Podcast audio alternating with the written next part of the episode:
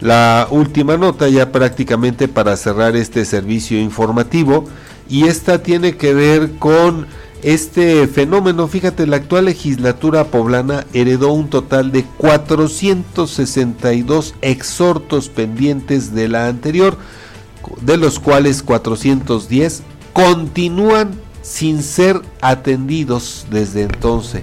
Y solamente 52, eh, si mal no, no leo acá, eh, pues han sido, ah, pues ya han dejado sin materia, porque esto lo dan a conocer allí en el Congreso local con las cifras que tienen en este poder. Los exhortos son solicitudes o recomendaciones sin carácter obligatorio que los diputados dirigen a distintas autoridades.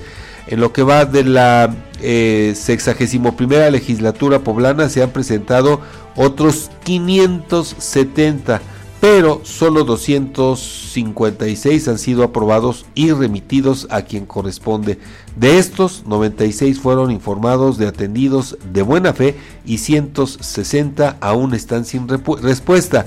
Y ante esta realidad, la congeladora de exhortos obstaculiza el desahogo de otro tipo de iniciativas dentro del Poder Legislativo, lamentó la diputada Guadalupe Leal. Destacó que en, la, en el actual periodo pues han ingresado 1.198 iniciativas, de las que se han dictaminado únicamente 193, por lo que insistió en que más allá de números debe privilegiarse la calidad y el trabajo en equipo, Fabián.